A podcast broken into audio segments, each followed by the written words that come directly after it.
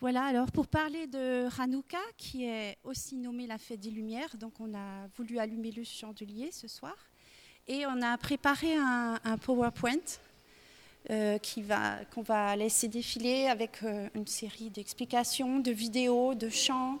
Euh, il y en aura pour les oreilles, pour les yeux, et on veut vraiment entrer. Ouais, pardon. On veut vraiment entrer dans l'histoire de, de cette fête et quel est son sens pour nous aujourd'hui. Donc Hanouka, est-ce que si je me mets là, ça gêne ou pas? Il faut non? Est-ce que ça gêne pour voir l'écran ou pas? Non, d'accord. Ok. Donc euh,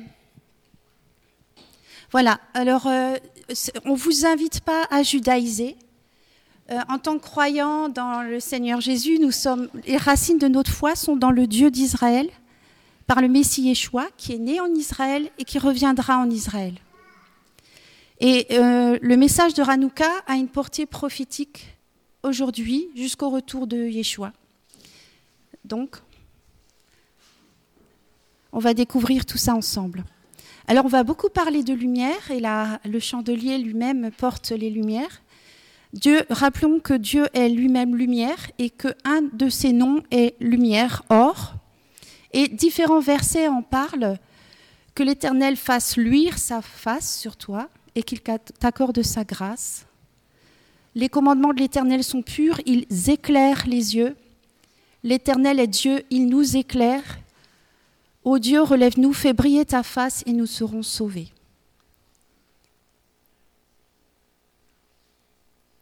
Voilà, donc Dieu est cette lumière qui est venue dans le monde par Yeshua.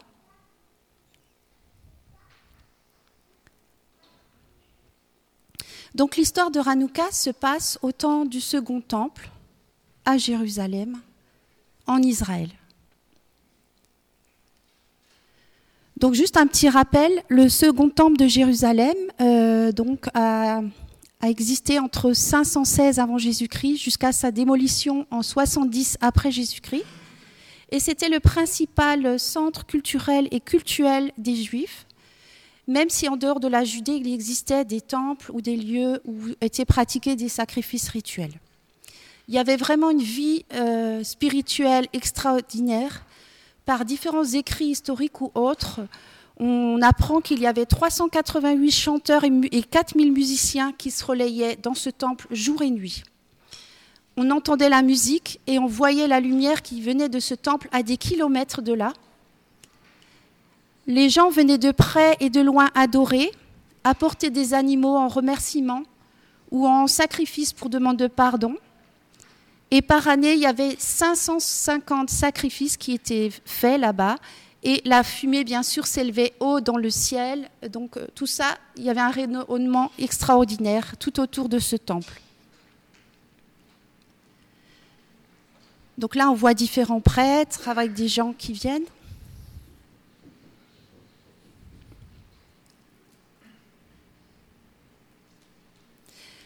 Le culte du temple était assuré par des prêtres descendants d'Aaron et les Lévites qui, eux, étaient des sacrificateurs de la tribu de Lévi. Les prêtres vivaient à Jérusalem, mais aussi en Judée. Et comme ils étaient trop nombreux pour participer au culte en même temps, ils étaient divisés en 24 gardes.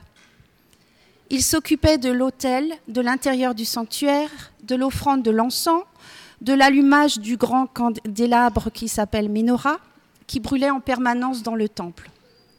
Les Lévites assistaient les prêtres et préparaient les sacrifices. Et il y avait aussi les chantres et les gardiens des portes. Donc au niveau du culte, la principale tâche des prêtres était d'assurer les offrandes quotidiennes, notamment le sacrifice ou holocauste perpétuel, qui était le plus important des rites quotidiens dans le temple, qui était pratiqué matin et soir, chaque jour. Et toute interruption de ce rite dans le temple est considérée comme une catastrophe. Voilà, là on voit un prêtre, les prêtres euh, devant cette grande menorah dans le temple.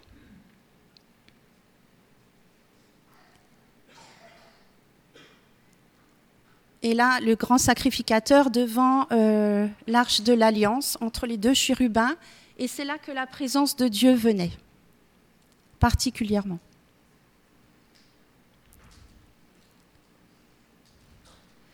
Là, vous voyez le second temple avec la fumée des sacrifices, la lumière, les gens dans le premier, dans le premier lieu. Et donc la menorah était dans le Saint des Saints, plus au fond. Donc là, ce soir, nous a demandé de parler de Hanouka.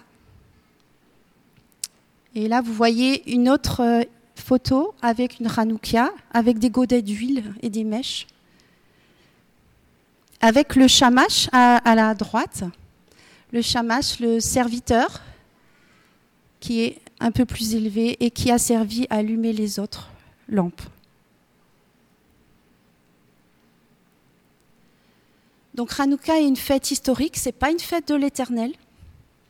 Elle a été instituée par les rabbins comme des jours de fête. Et elle est célébrée pendant huit jours dans les mois de novembre-décembre, du 25 Kislev au 2 Tievet. Et cette année, c'est du 24 décembre, en même temps que Noël, jusqu'au 31 décembre, soit demain soir. Donc cette fête de Hanouka est appelée aussi fête des Lumières, fête de l'édification, fête de la dédicace, du mot rinour, éducation, initiation. Donc, Hanouka fête la reconquête d'Israël au IIe siècle avant Jésus-Christ. Israël était alors dirigé par un roi gréco-syrien, Antiochus IV Épiphane. Et c'est aussi la fête de la réinauguration de l'autel dans le deuxième temple.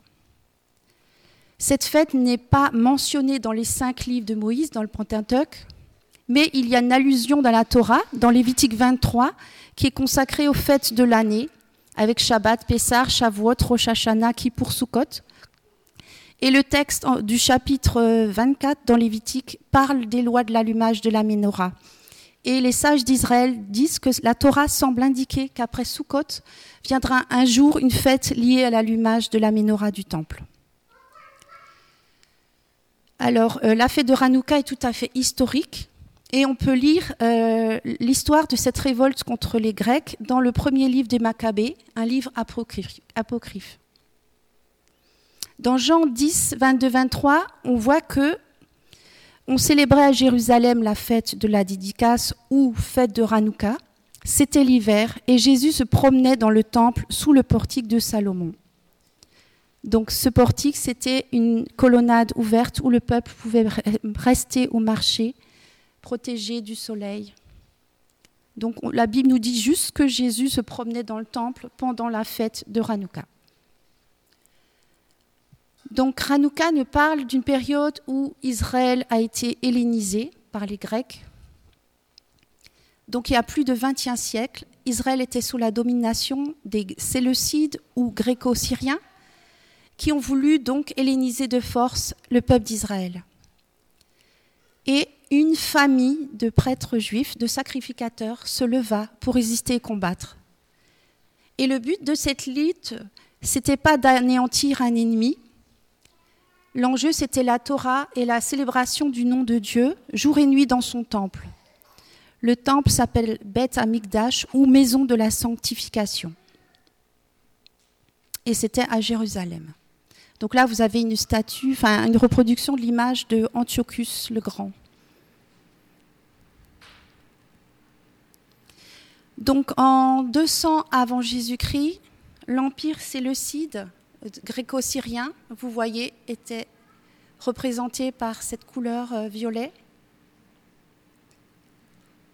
Et en comparant avec une carte actuelle, donc là vous avez l'empire gréco-syrien, et ça représente un peu une partie Turquie, Syrie, Irak, Iran, Afghanistan. À peu près quelque chose dans cette zone-là. Donc c'était quand même un empire qui s'était étendu sur plusieurs pays. Dans un Maccabée, on, trouve donc l'histoire de Hanouka. Et donc, après avoir battu l'Égypte en l'an 143, Antiochus revint sur ses pas et marcha contre Israël. Il entra en Jérusalem avec une armée puissante.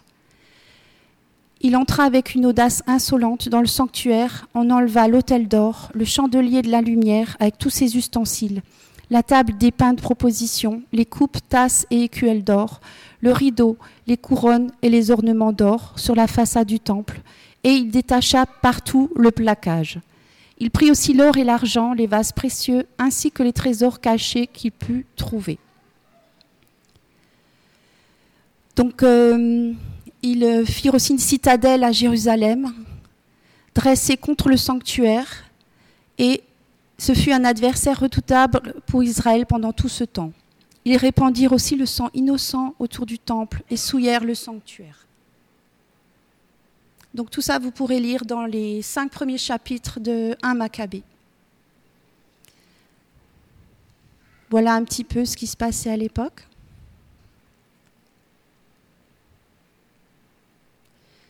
Donc en l'an 164 avant Jésus-Christ, les Gréco-Syriens occupaient les territoires syriens et la terre d'Israël. Le roi Antiochus IV, surnommé Épiphane, le splendide ou manifestation divine, voulut s'assurer un empire au Proche-Orient.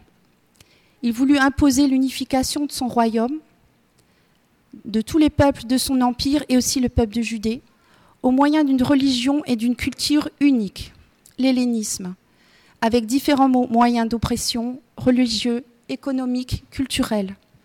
Par la culture, la langue, les traditions grecques, et beaucoup bien sûr étaient païennes et impures, et la sainteté n'y avait aucune place. Ils ne voulaient pas un génocide, mais les Grecs syriens savaient que la clé de la religion juive de ce peuple était l'étude de la Torah. Si l'étude de la Torah était abandonnée, l'amour et la crainte de Dieu le seraient également, et le déclin de l'observance rituelle du peuple juif aurait été rapide. Donc euh, la Grèce vraiment, c'était vraiment une capitale du modernisme, comparée à Jérusalem, qui était un peu le centre spirituel du monde. La Grèce mettait en avant la réalisation humaine, alors que Jérusalem mettait en avant la sagesse divine. Les Grecs euh, mettaient en avant la beauté du corps, le plaisir des yeux, de la chair, alors que le temple en Israël attestait de la présence de Dieu. Les Grecs souillèrent le temple, ils y mirent la statue de Zeus, ils ont offert des porcs sur l'autel du sacrifice, ils ont profané les petites bouteilles d'huile d'olive destinées à l'allumage de la menorah, et cette menorah brillait nuit et jour dans le temple et était le symbole de la présence et de la parole de Dieu. L'intention d'Antiochus était claire, il voulait empêcher la lumière divine de briller et d'apporter sa lumière et la vérité. Alors au niveau numérique, on voit que le sanctuaire égal a pour valeur numérique 65, comme Adonai, même valeur numérique. La Grèce a pour valeur numérique 66, et les sages d'Israël disent qu'à cette époque, elle avait un discours qui se mettait au-dessus de Dieu. Donc là, vous voyez la menorah, et ce qui se passait dans le temple. La tradition biblique du chandelier commence au mont Sinaï, après la révélation de Dieu aux Hébreux et le don de la Torah en Exode 25. Dieu demande à Moïse de réaliser un chandelier d'or pur d'une seule pièce qui devait être placé dans le sein de la tente du rendez-vous dans le désert pour témoigner de la relation permanente et réciproque entre Dieu et son peuple. Sur le plan historique, la menorah est restée allumée pendant une période de plus de 15 siècles, à l'exception de trois interruptions. Premièrement, lors du vol de la menorah par Nabucodonosor, après la destruction du premier temple. Deuxièmement, lors de l'exil des Judéens à Babel, qui a duré 48 ans. Et troisièmement, lors de la profanation du deuxième temple par Antiochus Épiphane pendant 11 ans. C'est l'époque de Hanouka.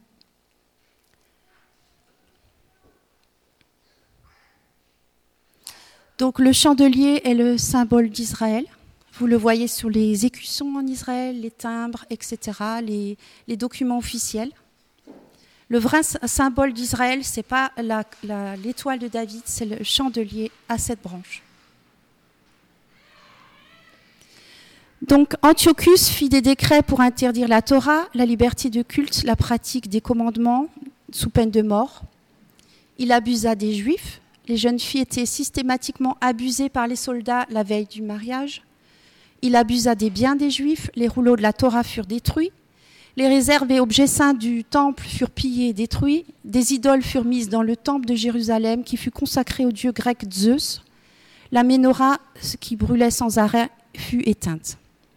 Il imposa le calendrier grec, il interdit de célébrer le Shabbat, il interdit de bénir le début du mois selon le calendrier hébraïque, il interdit la cache-route, le peuple devait manger du porc et l'offrir en offrande au dieu grec, il interdit la circoncision, l'étude de la Torah, etc.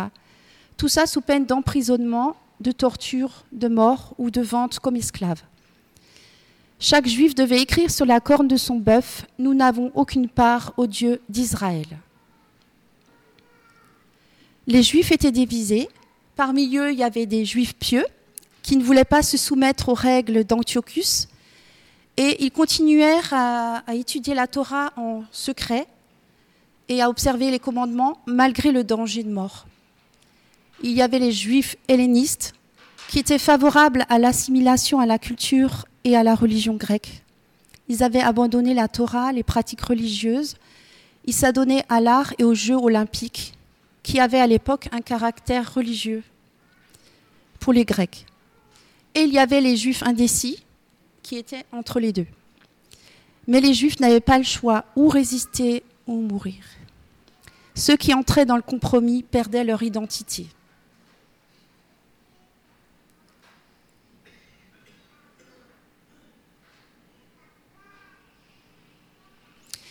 L'esprit prophétique à cette époque-là n'était pas répandu sur tout le peuple juif, d'où sa facile hellénisation. Peu résistèrent, beaucoup collaborèrent. Ceux qui collaborèrent se mirent du côté des Grecs, eurent des avantages et furent utilisés pour des combats dans les montagnes où étaient réfugiés les résistants. Une autre partie du peuple risquait sa vie en refusant de commettre l'idolâtrie, l'adultère ou le meurtre, qui sont strictement interdits par la Torah. Quand les guetteurs voyaient arriver les soldats gréco-syriens, les enfants qui étudiaient la Torah cachaient leurs livres et jouaient à la toupie. Des dizaines de milliers de juifs de tous âges furent vendus, torturés, tués par les Grecs pour avoir commandé les commandements de la Torah. Et des histoires historiques relatent même des enfants de bas âge qui acceptèrent de mourir plutôt que de se soumettre aux idoles et de renier leur Dieu. Donc là, vous voyez les soldats grecs sur les euh, éléphants armés de lances. Donc une famille de sacrificateurs se leva, qu'on appela plus tard les Maccabim, les Maccabées aussi. L'histoire de Hanouka relate la victoire d'une famille de sacrificateurs et de leur fils Yehuda et de leurs alliés contre l'oppression politique et religieuse d'Antiochus. Donc là, vous voyez Yehuda. Donc à Jérusalem vivait une famille asmonéenne, des prêtres, descendants d'Aaron, Mattathias le grand prêtre et ses cinq fils. Mattathias veut dire en hébreu don de l'Éternel et était donc un grand prêtre au deuxième siècle avant Jésus-Christ. On trouve des informations sur lui dans le premier livre des Maccabées et dans les antiquités juives de Flavius Joseph, un historien juif. La famille des Maccabées. À cause de l'oppression, cette famille de sacrificateurs alla dans le village de Modine et, ayant une foi totale en Dieu, elle organisa, la résistance. Un émissaire d'Antiochus IV construisit un hôtel à Modine pour le dieu grec Zeus et ordonna à Mattathias, grand prêtre, citoyen le plus important dans le village, de faire un sacrifice à l'idole. Mattathias refusa malgré la pression des troupes séleucides et il exhorta les Juifs à ne pas abandonner leur foi au Dieu unique. Il dit Tous ceux qui ont le zèle de la loi et le maintien du testament, la parole, qu'ils me suivent. Mattathias et ses cinq fils puis à sa mort, un des fils, donc Yehuda, refusèrent de se compromettre. Ils eurent des alliés au fur et à mesure. ils jeûnèrent, prièrent et combattirent à partir de 167 avant Jésus-Christ. Au maximum, ils furent 3500 hommes juifs et gagnèrent toutes les batailles, malgré le fait qu'ils vivaient dans des grottes dans des conditions extrêmes. Ces combattants juifs, qui furent appelés Maccabim, ce qui veut dire marteau, proclamèrent sur leur bouclier les lettres Maccabi, initiales des mots du verset qui était leur cri de guerre, dans Exode 15, 11. Mikamora Baalim Hashem, qui est puissant parmi les dieux comme toi.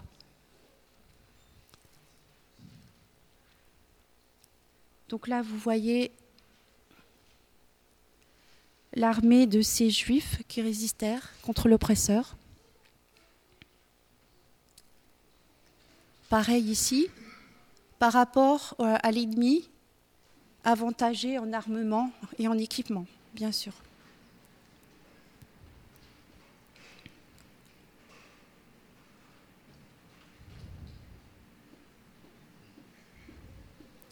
Yehuda, la famille de sacrificateurs et leurs alliés combattirent contre l'oppression politique et religieuse d'Antiochus.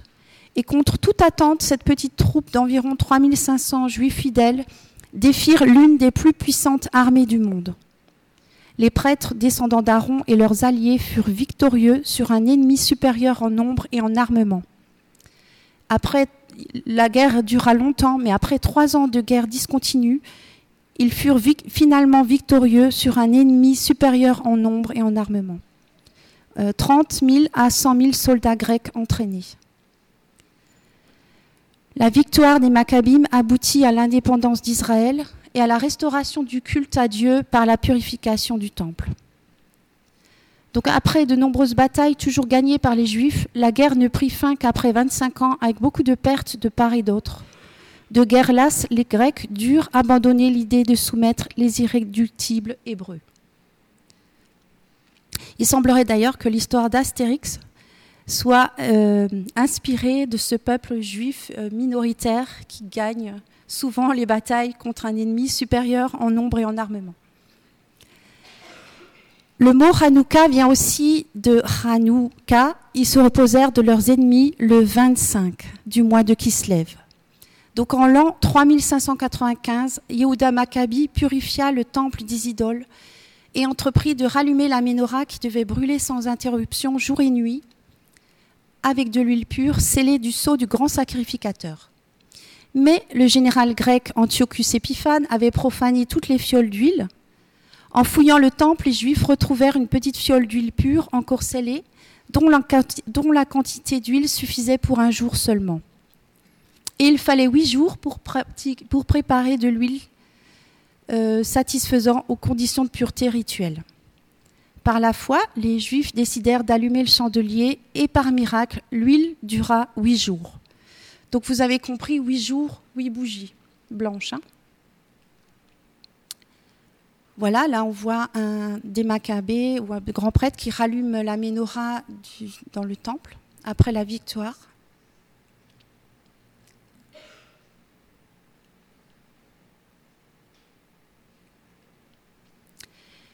Donc, comment a été instaurée la fête de Hanouka?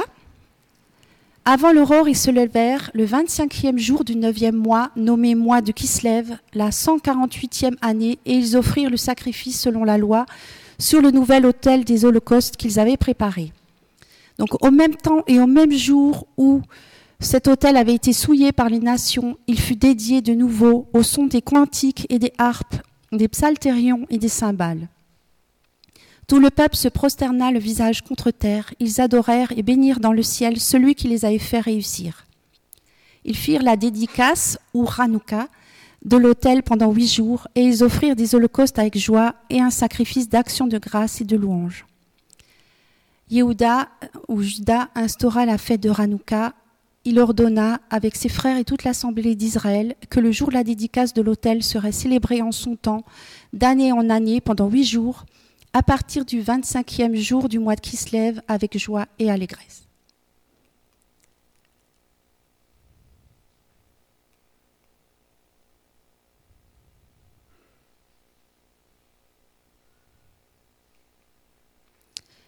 Donc c'est le verset proclamé par les Maccabim, qui t'égale parmi les puissants éternels en Exode 15.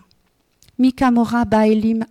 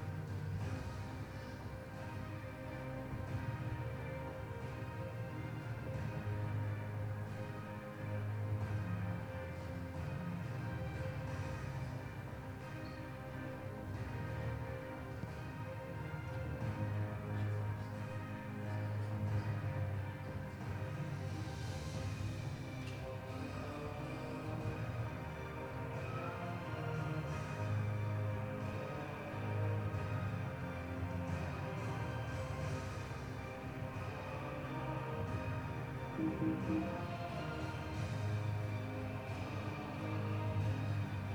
you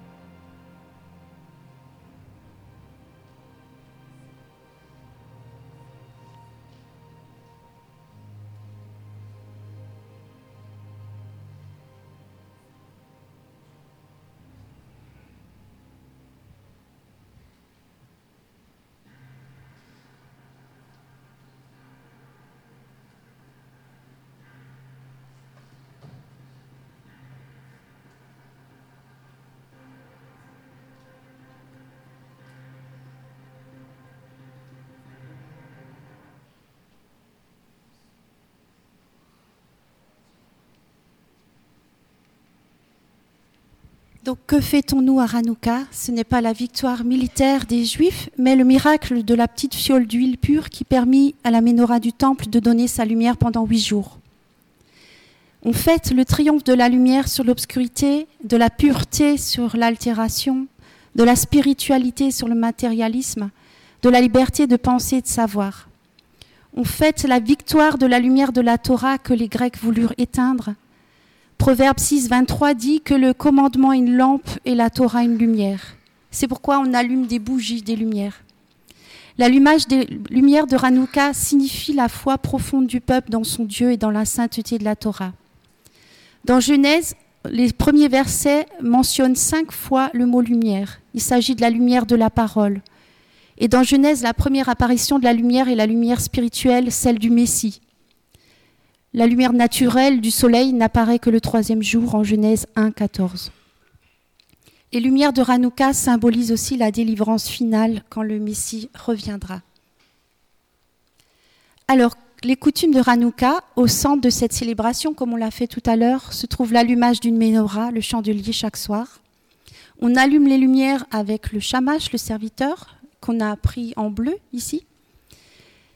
Yeshua est la lumière originelle avant la création, c'est la lumière du monde. En Jean 8, 12, il vint comme serviteur des hommes, Marc 10, 45, pour donner la lumière à ceux qui croiraient en lui, Jean 1, 4, 5, afin qu'il puisse être des lumières dans le monde, Matthieu 5, 14, 16.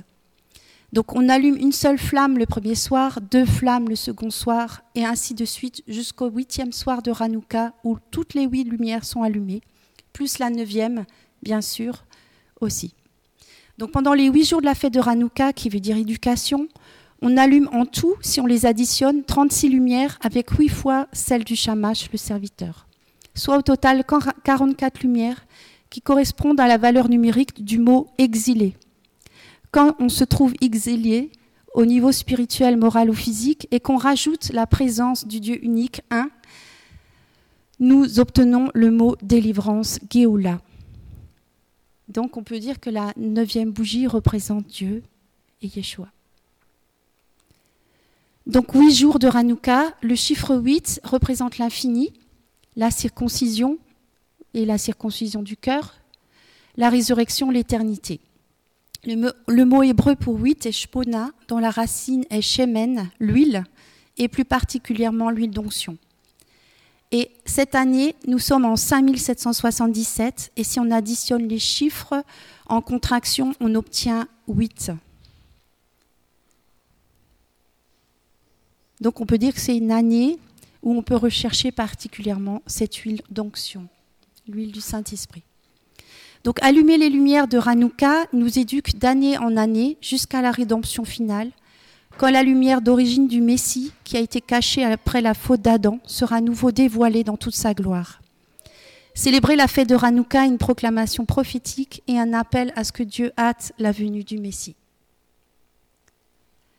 Hanouka est un temps de joie, de louange et de reconnaissance à Dieu. On se réjouit en famille et avec des amis. Nous devons être nous-mêmes ces lumières. Les coutumes, donc chaque soir, on se rassemble pour entendre les bénédictions et voir les lumières de Hanouka.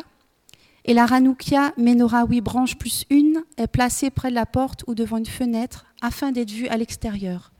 On veut publier au monde le miracle de Dieu. On allume une bougie, puis une bougie de plus chaque soir. Ainsi, le dernier jour, toutes les huit bougies sont allumées car les lumières de notre foi doivent augmenter de jour en jour. On prie, on chante, on fait des offrandes pour les pauvres, car la charité nous rapproche de la venue du Messie et elle est l'esprit contraire à celui des oppresseurs qui ont abusé des biens des Juifs autant des Gréco-Syriens. On étudie davantage la Torah pendant cette fête, la parole de Dieu, et la lumière est le symbole de la parole de Dieu. On consomme des aliments fruits dans l'huile, tels que les beignets de pommes de terre, pour se rappeler le miracle de l'huile. On joue à la toupie et sur lesquelles sont inscrites quatre lettres hébraïques qui sont l'acronyme de Nesgadol Ayasham, c'est-à-dire un grand miracle eut lieu là-bas. La toupie a quatre côtés qui tournent autour d'un axe unique. Ça nous montre aussi Israël au milieu des quatre exils. Et on distribue des petits cadeaux, de l'argent aux enfants.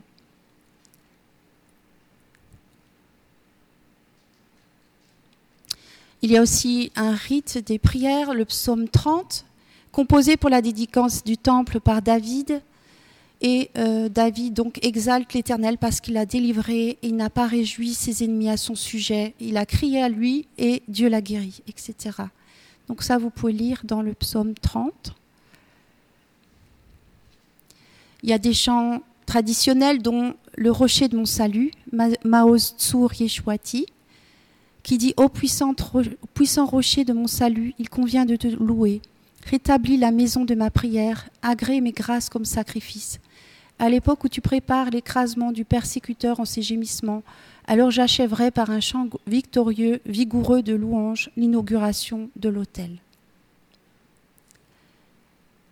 Et là, nous avons un chant qui n'est pas spécifique à Hanouka, mais tout à fait dans le thème.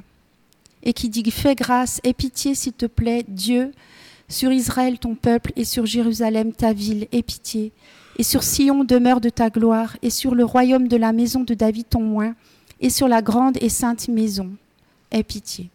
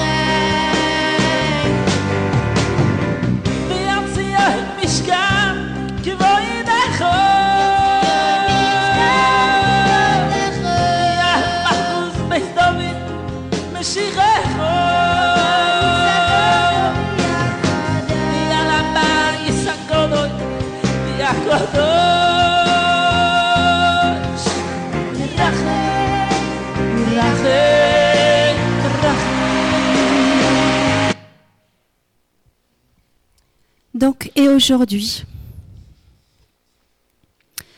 Depuis 2000 ans, on est dans le dernier exil d'Israël avant le règne du Messie. Et depuis quelques années, la fête de Hanouka prend une signification particulière en raison des conflits de la décadence morale et spirituelle qui s'accentuent dans le monde. D'un côté, ceux qui s'attachent au commandement de l'Éternel sont cette lumière qui brille dans les ténèbres. Apocalypse 22, 11 dit que celui qui est saint se sanctifie encore. Les quatre exils d'Israël figurent dans le récit de la création Genèse 1, 2. Le verset dit Et la terre était désolation et chaos, et il y avait des ténèbres sur la surface de l'abîme. L'Esprit de Dieu planait sur la surface des eaux. Le judaïsme assimile l'Empire grec à l'un des quatre exils que le peuple juif a subis. Les ténèbres couvriraient la surface de l'abîme se rapportent à la Grèce. Les ténèbres sont le néant, la mort, l'état de l'âme privée de Dieu, l'état de la personne privée de grâce, etc. Les trois autres exils étaient ceux de Babylone, qui a duré 70 ans, la Perse 52 ans et Rome. Cet exil dure jusqu'à ce jour. Donc il est intéressant de noter que le don de l'esthétisme, la beauté, avait été donné aux descendants des Grecs, Yafet, par la bouche de leur père Noé. Dans Genèse 9, 27, on voit que Dieu élargisse Japheth et qu'il demeure dans les tentes de Sechem et que Canaan soit son esclave. Yafet en hébreu signifie beauté. Un des descendants de Yafet était Yavan, qui veut dire Grèce en hébreu. D'après le Talmud, ce verset signifie que le don de la beauté artistique donné à Yafet devait demeurer dans l'enceinte de la tente de Shem qui symbolise l'étude de la Torah.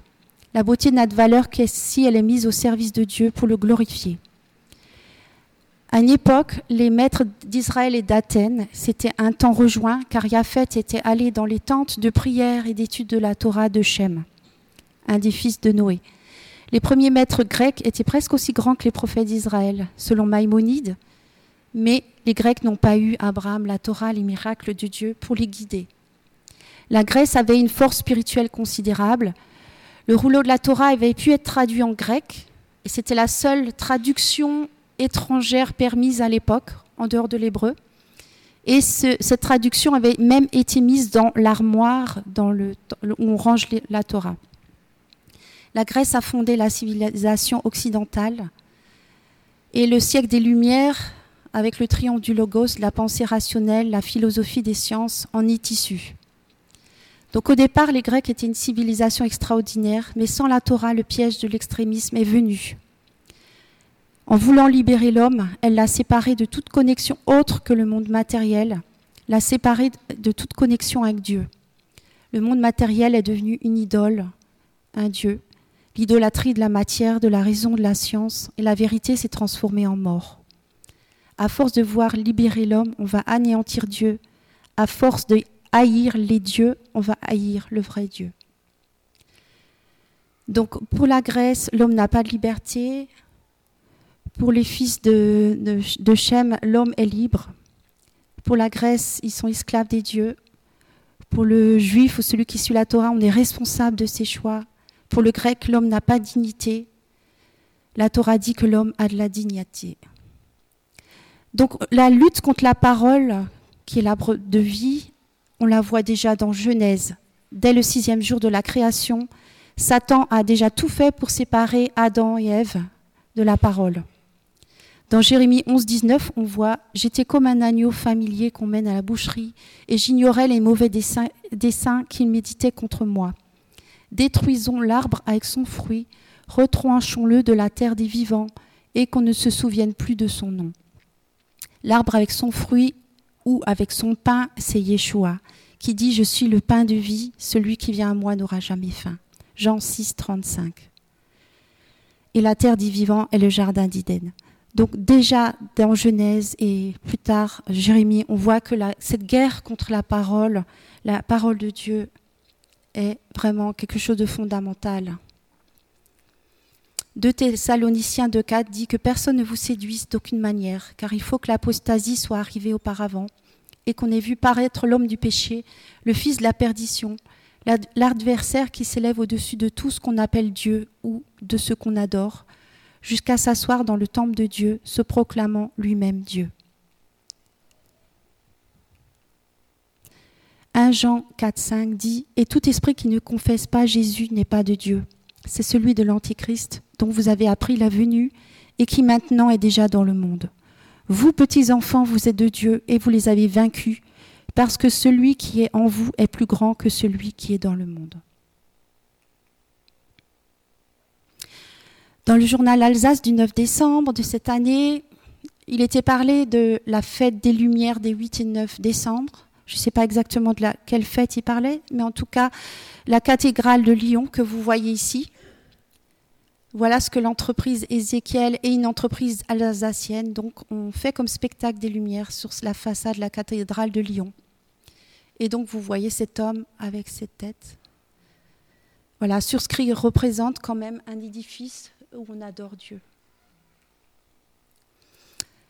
Aujourd'hui également, sur le lieu le plus saint du monde, à Jérusalem, le mont du Temple. où il y a la mosquée d'Omar. Sur un des portiques, on voit cette image satanique dans le marbre.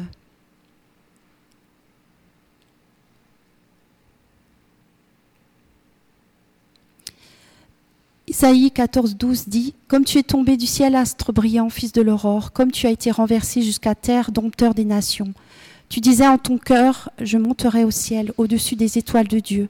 J'érigerai mon trône, je m'assierai sur la montagne du rendez-vous, dans les profondeurs du nord. Je monterai sur les hauteurs des nuées, je serai l'égal du Très-Haut. Mais non, c'est dans le Shéol que tu es précipité, dans les profondeurs du gouffre. Ézéchiel 28, 16 dit Par l'activité de ton trafic, ton enceinte s'est remplie de violence et tu es devenu coupable. Et je t'ai donc rejeté de la montagne de Dieu et je t'ai fait disparaître, chérubin protecteur d'entre les pierres de feu. Donc cette image que vous avez vue précédemment est placée au nord sur le mont du rendez-vous, le mont du temple. Et dans la Bible, on voit que le jugement vient toujours du nord. Satan lui-même était un chérubin protecteur. On voit une image d'autres chérubins protecteurs sur l'arche de l'Alliance qui étaient dans le temple, dans le lieu le plus saint, où la présence de Dieu descendait du ciel entre les ailes déployées des deux chérubins d'or face à face. Apocalypse 13, 14, 15 dit Puis je vis monter de la terre une autre bête qui avait deux cornes semblables à celles d'un agneau et qui parlait comme un dragon. Elle exerçait toute l'autorité de la première bête en sa présence, et elle faisait que la terre et ses habitants adoraient la première bête, dont la blessure mortelle avait été guérie. Elle opérait de grands prodiges, même jusqu'à faire descendre du feu du ciel sur la terre à la vue des hommes. Et elle séduisait les habitants de la terre par les prodiges qui lui étaient donnés d'opérer en présence de la bête, disant aux habitants de la terre de faire une image à la bête qui avait la blessure de l'épée et qui vivait.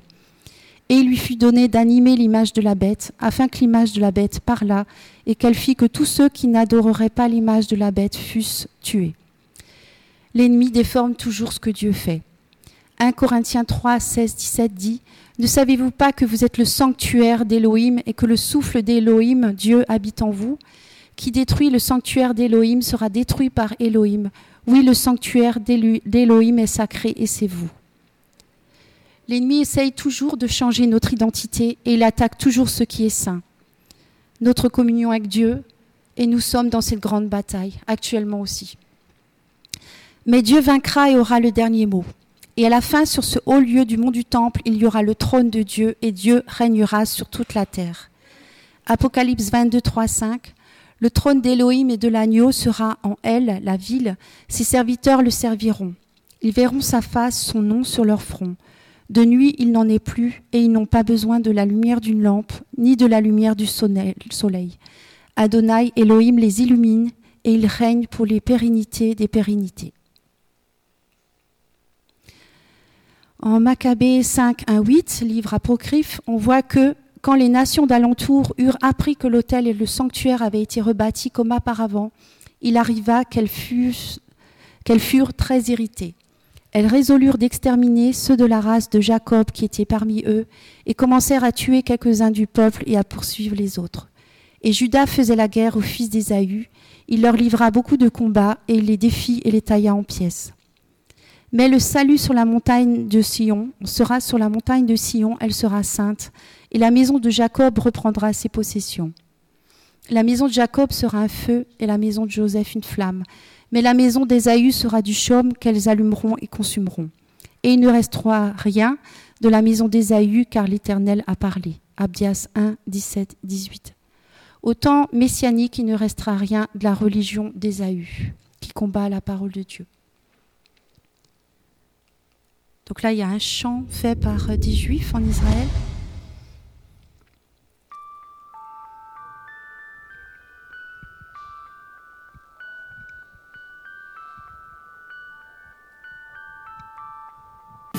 Lights shining bright, burning through the night. A message to the generation, just like the stars. In the skies for you, a light unto the nation. Candlelight never seemed so bright.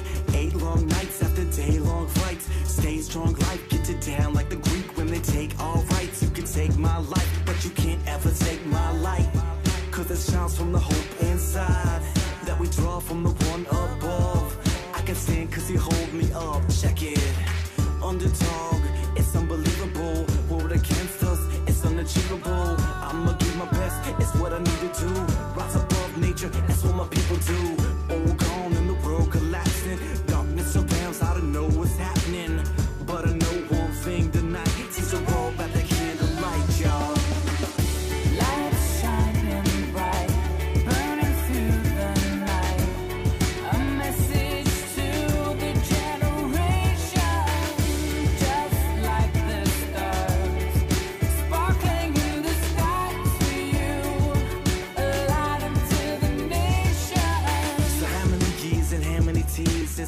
Greek Empire put us to near extinction? Just for teaching, rhyme and reason. Believing my time is like a diamond meaning.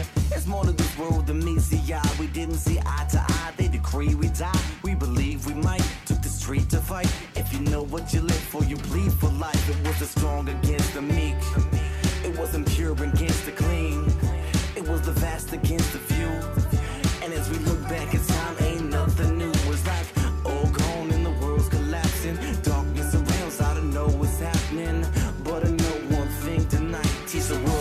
candlelight, y'all.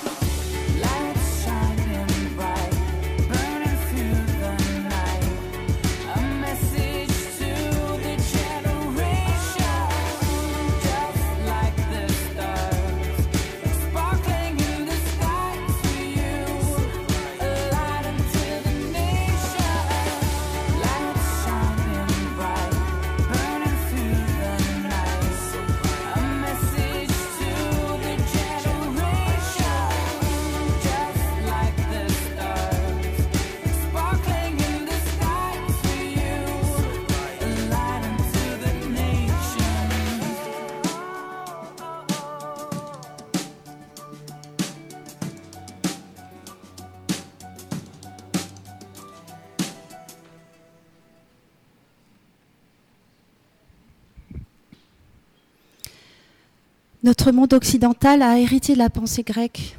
Paul, dans Romains 12, 2, disait Ne vous conformez pas à ce siècle, mais soyez transformés par le renouvellement de votre entendement, pour que vous discerniez quelle est la volonté de Dieu, bonne, agréable et parfaite.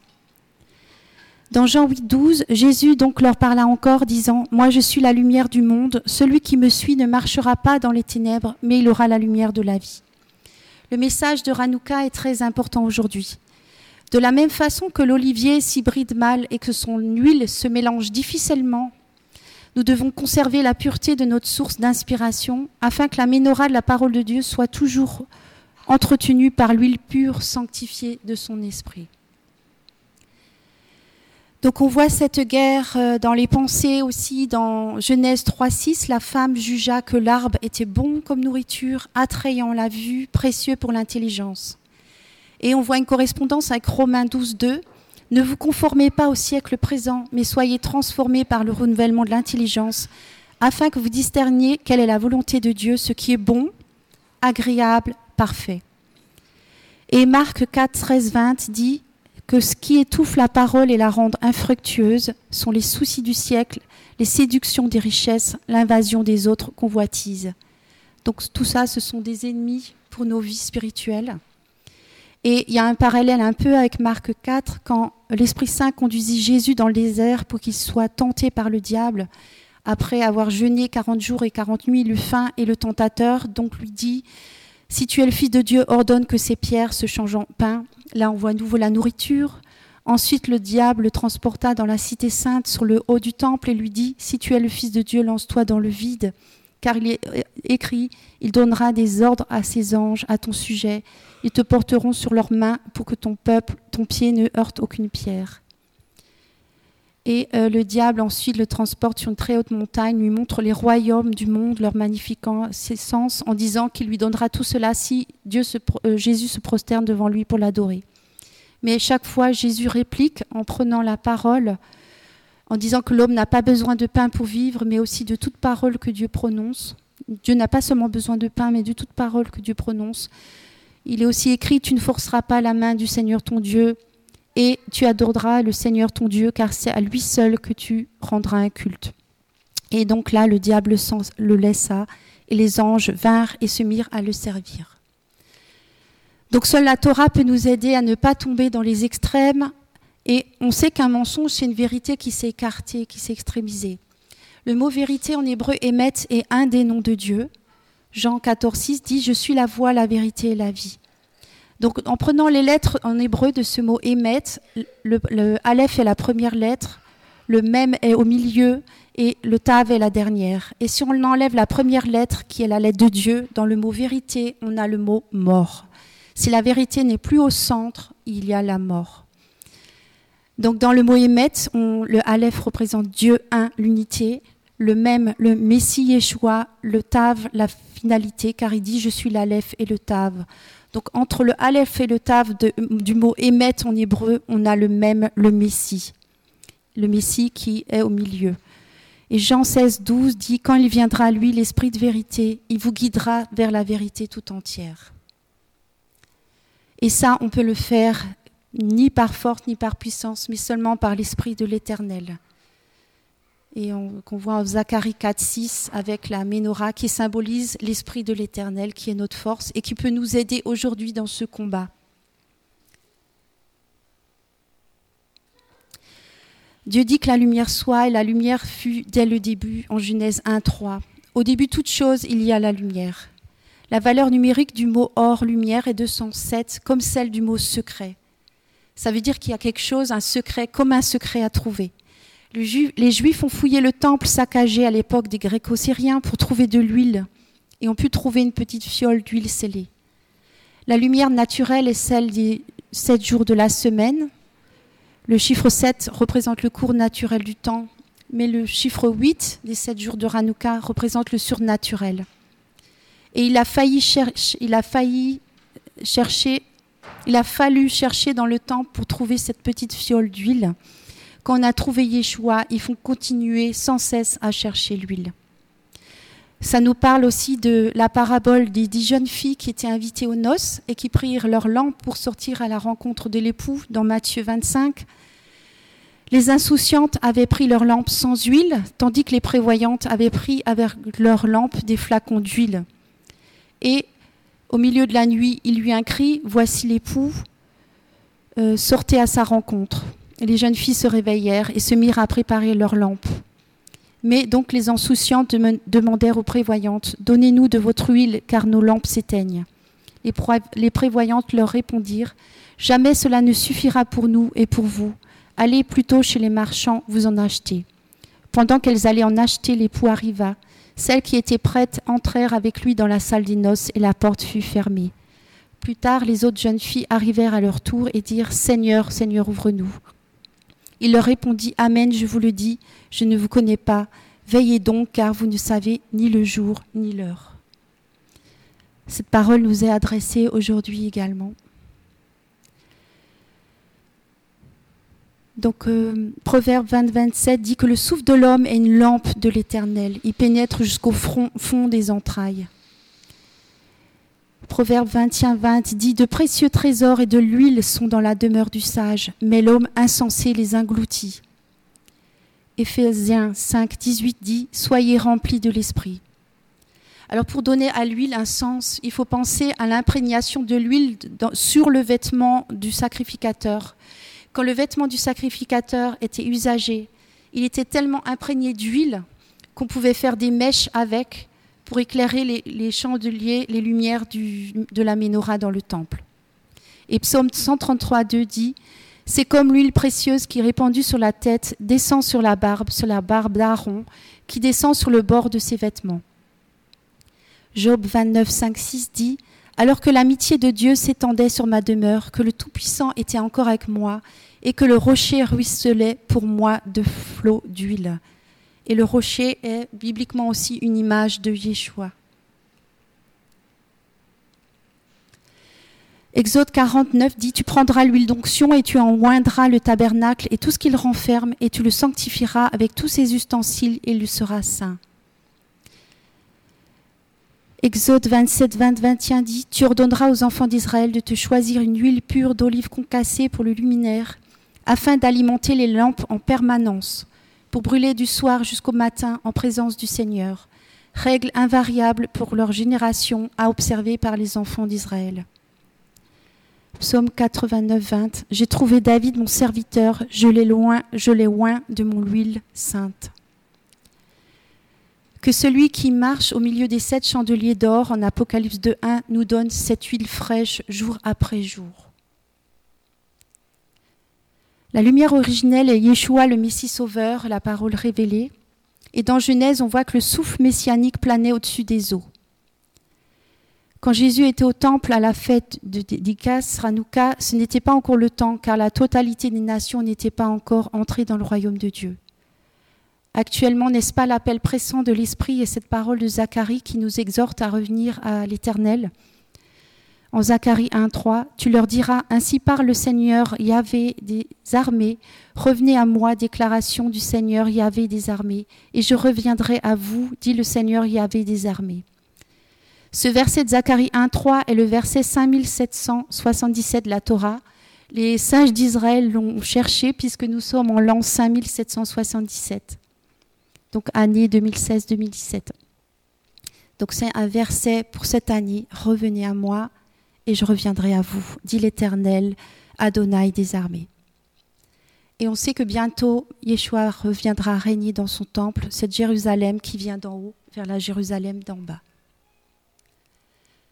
Donc Dieu nous appelle à garder sa parole. Jean 1, 1 5 dit qu'au commencement était la parole, la parole était avec Dieu, la parole était avec Dieu, elle était Dieu, et elle était au commencement avec Dieu. Toutes choses ont été faites par elle, et rien de ce qui a été fait n'a été fait sans elle. En elle était la vie, et la vie était la lumière des hommes. La lumière, lui, dans les ténèbres, et les ténèbres ne l'ont point reçue. Donc rien n'a été fait sans elle, et c'est valable pour nos vies aujourd'hui. Yeshua dit, Je suis la lumière du monde, celui qui me suit ne marchera pas dans les ténèbres, il aura la lumière de la vie. Jean 8, 12. Ma part, ô Éternel, je le dis, c'est de garder tes paroles. Psaume 119, 58. En vérité, en vérité, je vous le dis, si quelqu'un garde ma parole, il ne verra jamais la mort. Jean 8, 51. Et voici, je viens bientôt. Heureux celui qui garde les paroles de la prophétie de ce livre. Apocalypse 22, 8.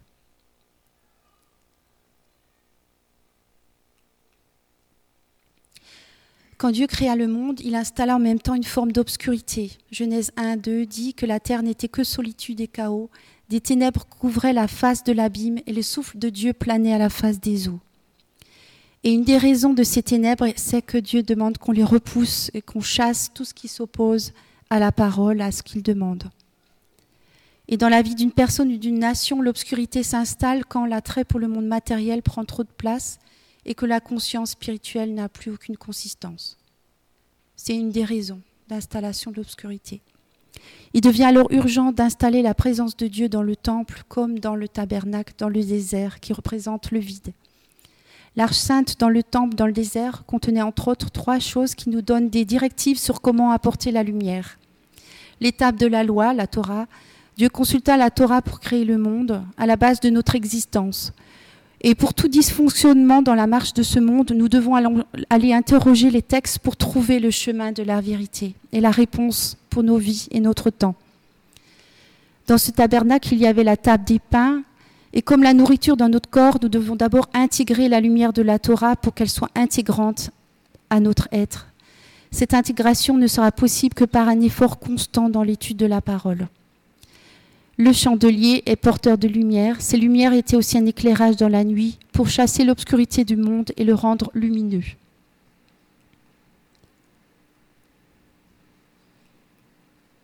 La lumière de Hanouka est une lumière intérieure qu'on extériorise.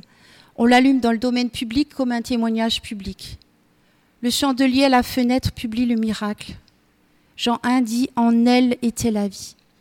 Si nous abandonnons l'espace public, sa pression va nous faire disparaître. Et ça n'appelle aussi à ne pas craindre l'espace public. Avec courage, transmettons notre lumière intérieure. Matthieu 5, 14, 15 dit On n'allume pas une lampe pour la mettre sous le boisseau, mais on la met sur un chandelier et elle éclaire tous ceux qui sont dans la maison. Que votre lumière luise aussi devant les hommes, afin qu'ils voient vos œuvres bonnes et qu'ils glorifient votre Père qui est dans les cieux. Jean 9, 5, 4 dit, euh, 4, 5, Pendant que je suis dans le monde, je suis la lumière du monde, mais la nuit vient où personne ne peut plus travailler.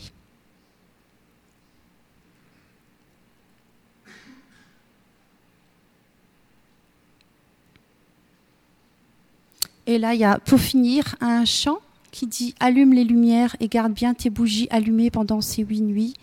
Mets-les à la fenêtre et laisse le monde entier savoir que le peuple d'Israël est vivant. C'est un signe brillant de notre identité dans les temps anciens et de la façon dont cette nation s'est révoltée, libérée, purifiée, consacrée. Aujourd'hui, c'est une célébration. Allume la lumière de ta vie et brille surtout durant ces huit nuits, etc. Tu es la fenêtre vers un autre chemin. Quel est ton espoir? Tu dis le très haut. Nous avons la lumière de Hachem. Elle illumine autant qu'à cette époque. Révolte contre les ténèbres, la consécration vient quand le cœur est à lui tout entier. Quand ils nous verront, ils diront Nes Gadol Ayasham. Quand ils nous diront, ils diront Un grand miracle a eu là-bas. Allume, allume tes lumières. Et ensuite, allume, allume la lumière de ta nuit. Quand ils nous verront, ils diront Un grand miracle a eu là-bas. Quand ils nous verront, ils diront Un grand miracle a eu lieu là-bas.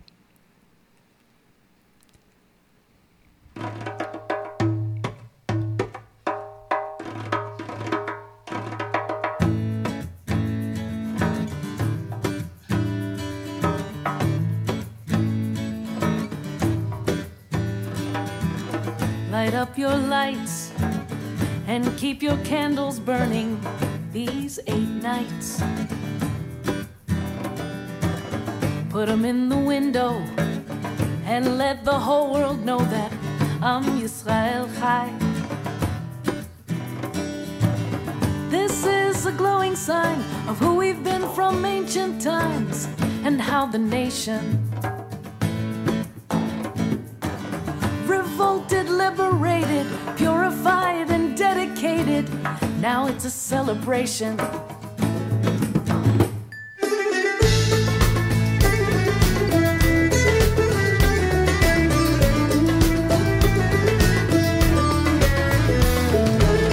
Light up your life and shine especially for these eight nights. You are the window to another way to go. Who's your hope? You say the most high. We have the light of Hashem. It shines as bright as it did then.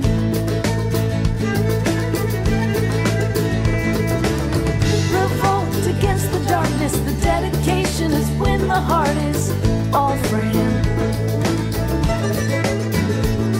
When they see us, let them say, Nes Gadol Hayasham.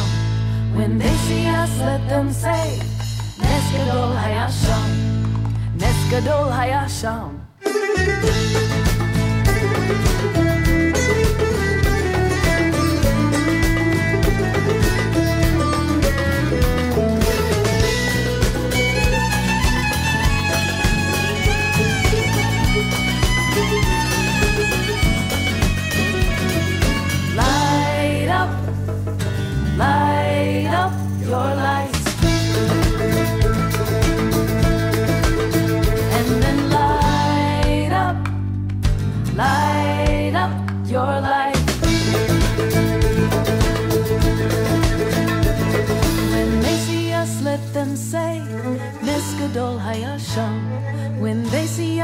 Them say, Nisgadol Hayasham. Nesgadol Hayasham. Nesgadol Hayasham.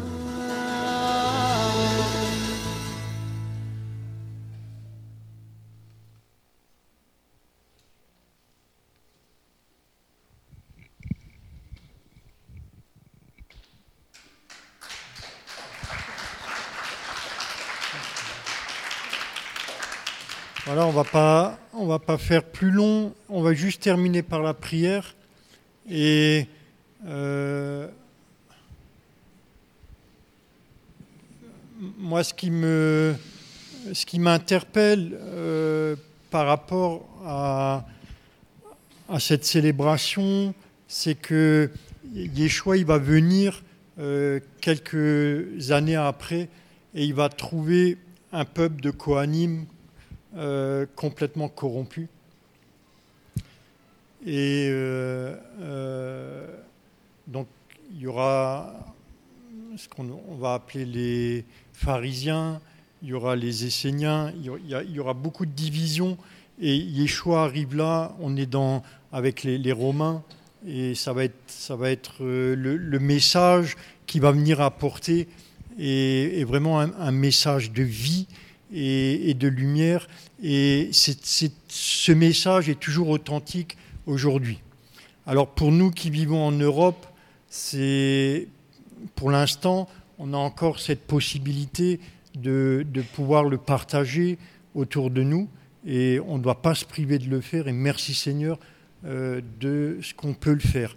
Mais vous le savez aussi bien que moi qu'il existe des régions où euh, ce message il est refusé et il est combattu.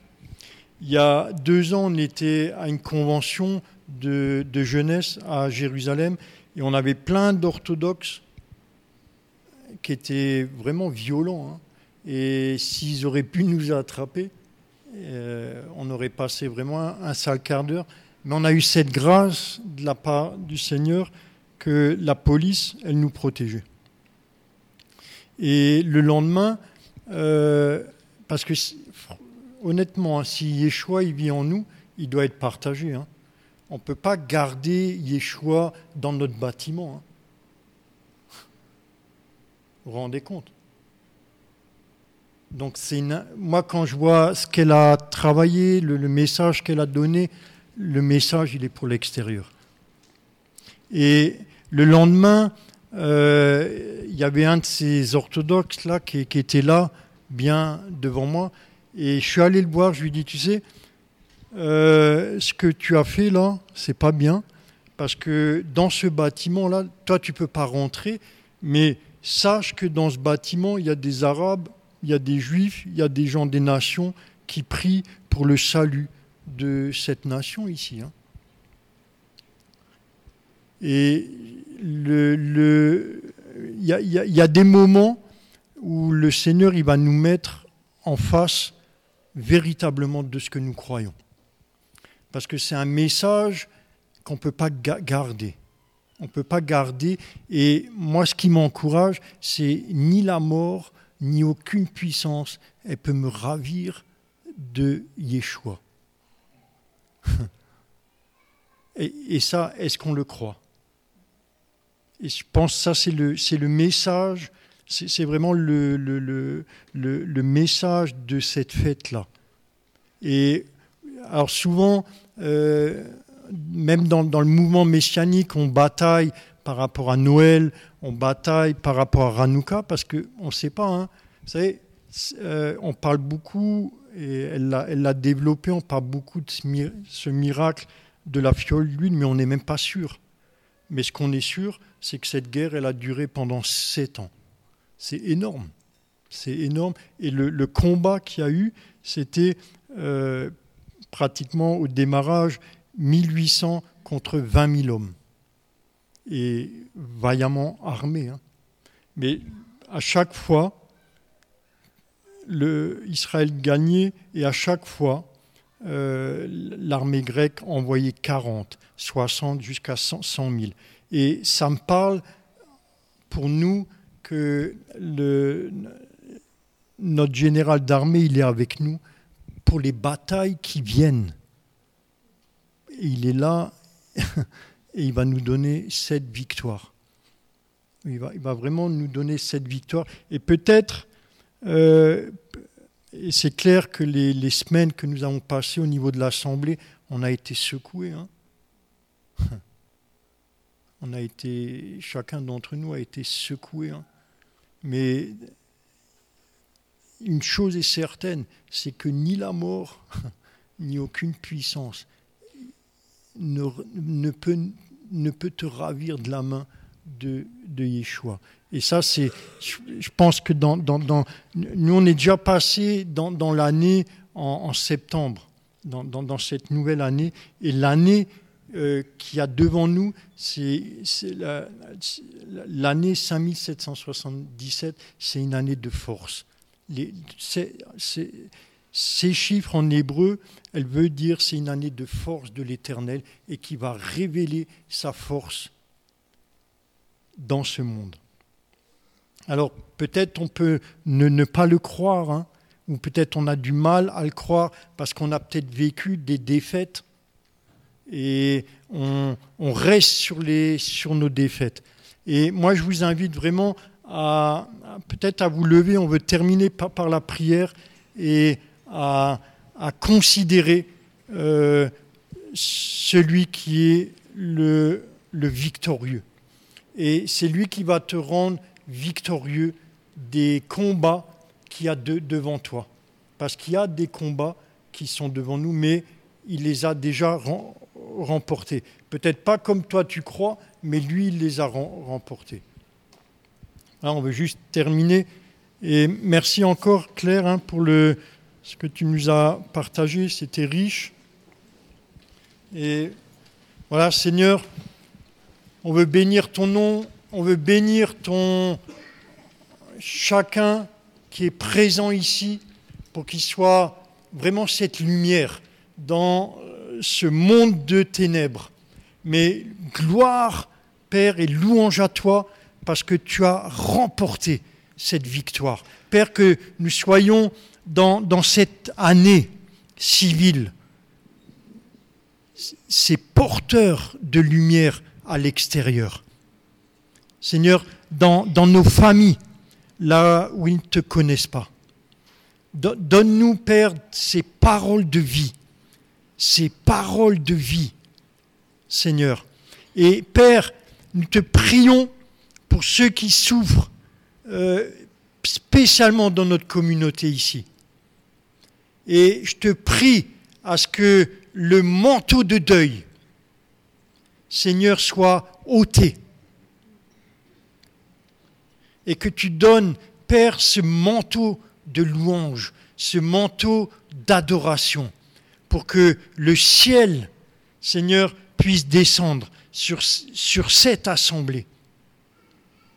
Et pour que du plus petit jusqu'au plus grand, il soit ce porteur de vie dans, ces temps, Seigneur, où tu veux révéler ta, ta gloire. Père, merci de nous donner aussi ce cœur pour l'extérieur, pour tous ceux qui ne te connaissent pas. Do- Donne-nous, Père, les mots, donne-nous la sagesse, donne-nous la, vraiment le discernement pour pouvoir, Seigneur, à travers nous, les toucher. Que ton nom éternel soit béni. Merci pour Yeshua, qui est notre Messie. Et merci pour la, lumière qu'il est dans nos vies et que cette année civile qui se clôture, Père, soit une année où nous pouvons contempler tes hauts faits. Que ton nom soit béni éternel. Amen.